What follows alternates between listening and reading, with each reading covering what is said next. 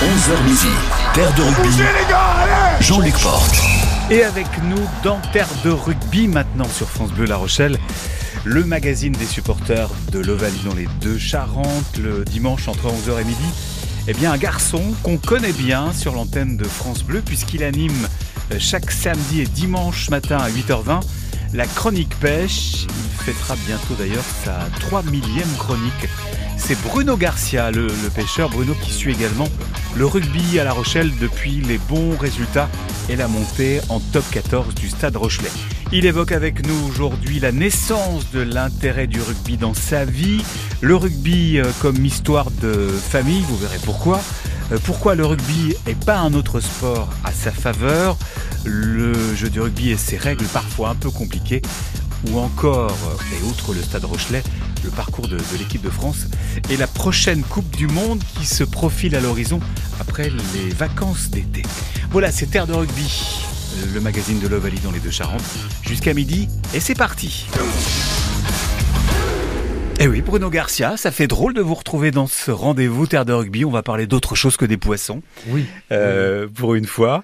Mais on va faire gros quand même. On va faire du gros, hein, oui, Bruno, j'ai oui. l'impression. Alors, c'est vrai, c'est vrai que je suis beaucoup plus connu à la pêche qu'au rugby, que dans le monde du rugby. euh, Mais ça les- m'intéressait de savoir justement comment était née cette passion euh, chez vous, Bruno, pour le, le rugby. Alors, comme bien des, des Rochelais, je dirais, ou des Charentais-Maritimes, euh, dans les années 2006-2007, quand euh, en Pro D2, le, le, le- stade Rochelet a commencé à faire des résultats du genre demi-finale ou finaliste et, et autres, et encore un peu plus euh, à partir de 2010, quand ils se sont qualifiés en, en top 14, hein, Mhm. forcément. Voilà. Ouais.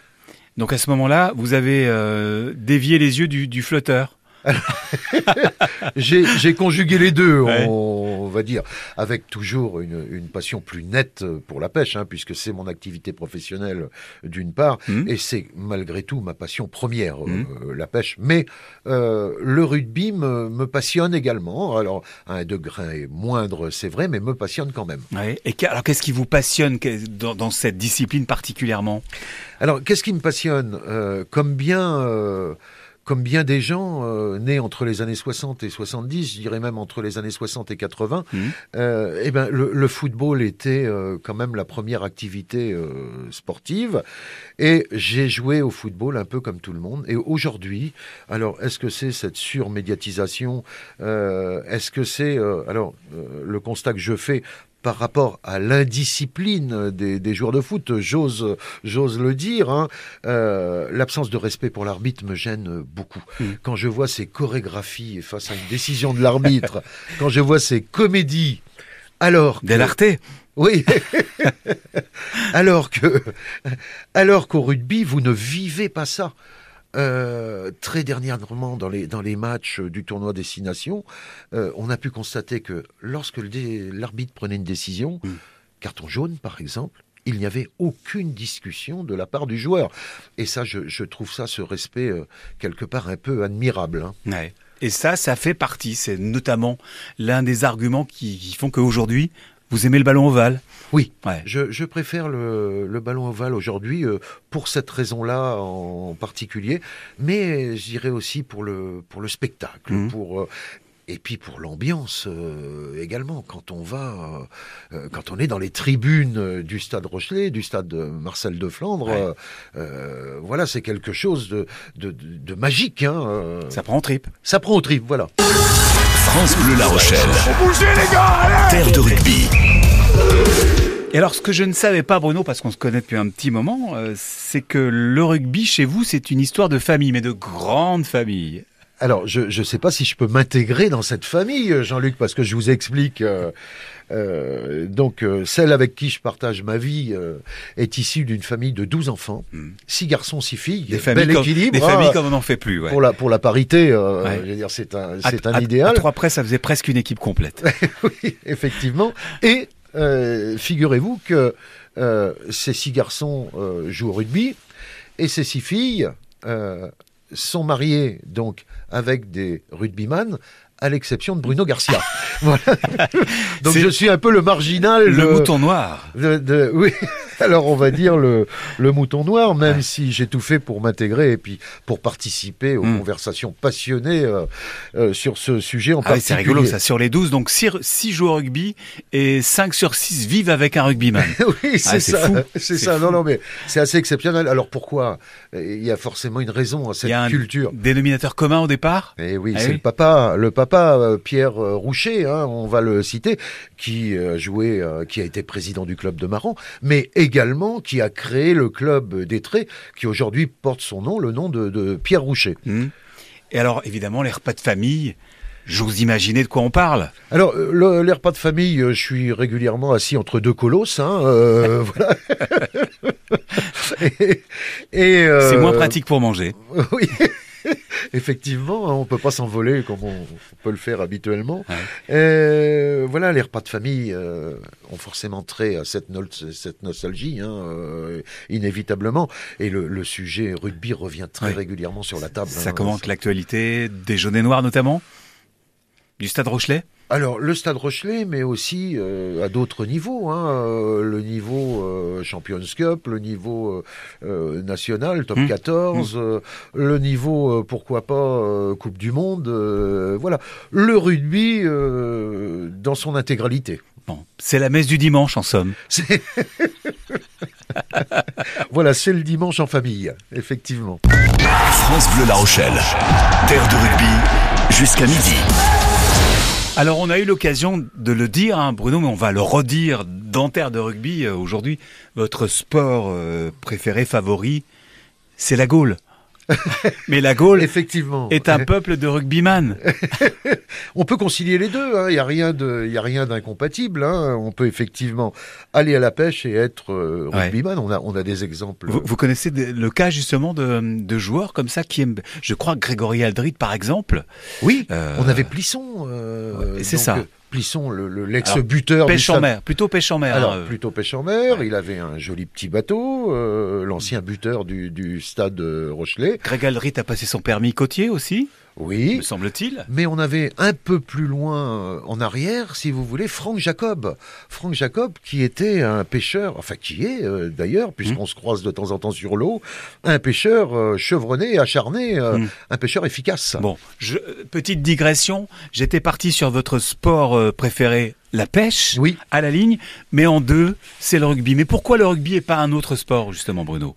Alors, euh, le rugby, ça fait une quinzaine d'années, pas plus, hein, que je l'apprécie. Hein, euh, Avec le retour de La Rochelle dans l'élite alors, mais un tout petit peu avant, euh, ah déjà, déjà en Pro D2, c'était intéressant. Hein. Ces finales, ces demi-finales, bon, c'était stimulant. Hein. Ça, ça, ça a amené quelque part à regarder plus souvent les, les matchs. Hein. Et puis forcément, en 2010, hein, le passage en top 14, mmh. voilà, ça a été euh, comment dirais-je, le déclencheur. C'est ça. Alors ça, c'est le fait de la notoriété, le fait d'accéder à une division euh, supérieure.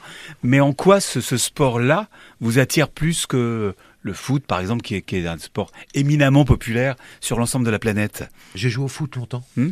hein et euh, l'indiscipline du footeux m'a quelque part un peu dissuadé de ce, de ce sport que je trouve un peu aujourd'hui euh, surfait par rapport à la médiatisation qu'on peut euh, lui accorder. Et euh, alors ça, je, l'ai déjà dit, hein, mais la discipline des joueurs de foot n'a rien de comparable. Alors l'indiscipline même, on va parler des joueurs de foot, hein, pour le coup. Oui, oui, l'indiscipline des joueurs de foot. Oui, d'accord. Oui, oui, effectivement, n'a rien à voir avec la discipline des, des rugbyman. Hmm. Et, et, je reviens sur un propos que j'ai déjà eu, mais surtout par rapport aux décisions de l'arbitre j'apprécie énormément euh, le comportement des joueurs de rugby par rapport aux décisions de l'arbitre, ce qui n'est pas toujours le cas en ce qui concerne le ballon rond. C'est vrai que chez les rugbymen, il y a un côté gentleman, notamment le fait de se, de se serrer la main tous à la fin d'un match?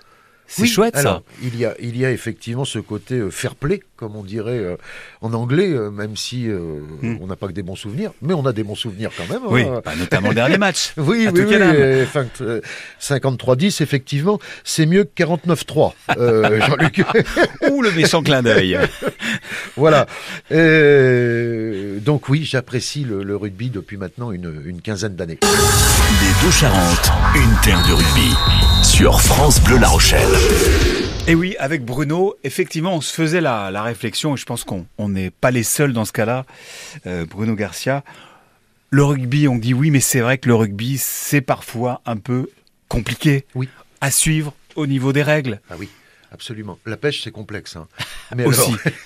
je suis obligé de me tenir à jour parce que c'est mon boulot et je dois répondre toutes les questions. Mais euh, par contre, le rugby, je ne suis pas un technicien. On a souvent l'impression qu'il faut être arbitre pour dominer l'ensemble des règles et que même parfois les joueurs semblent un peu dépassés.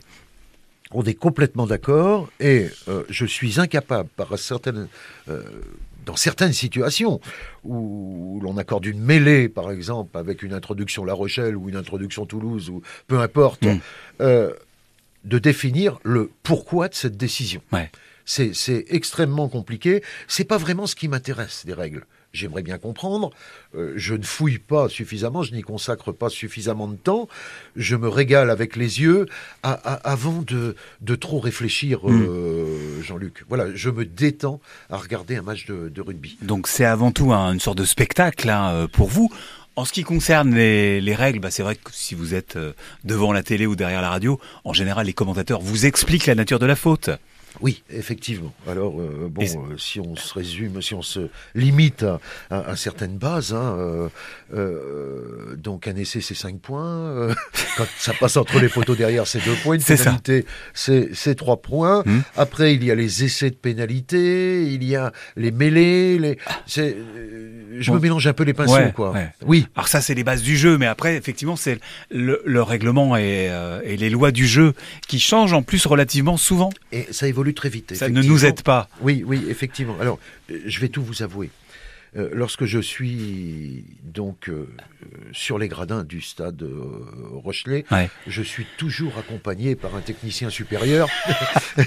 du rugby un, ami qui a joué au rugby, qui suit ça de très très ah près. c'est chouette. Et qui m'explique le pourquoi d'une telle ou telle décision euh, prise par, euh, par l'arbitre. Et, ça, c'est quand même euh, très agréable. Ah oui, parce que c'est vrai que quand on est au stade, on n'a pas les explications qu'on peut avoir à la radio ou à la télé.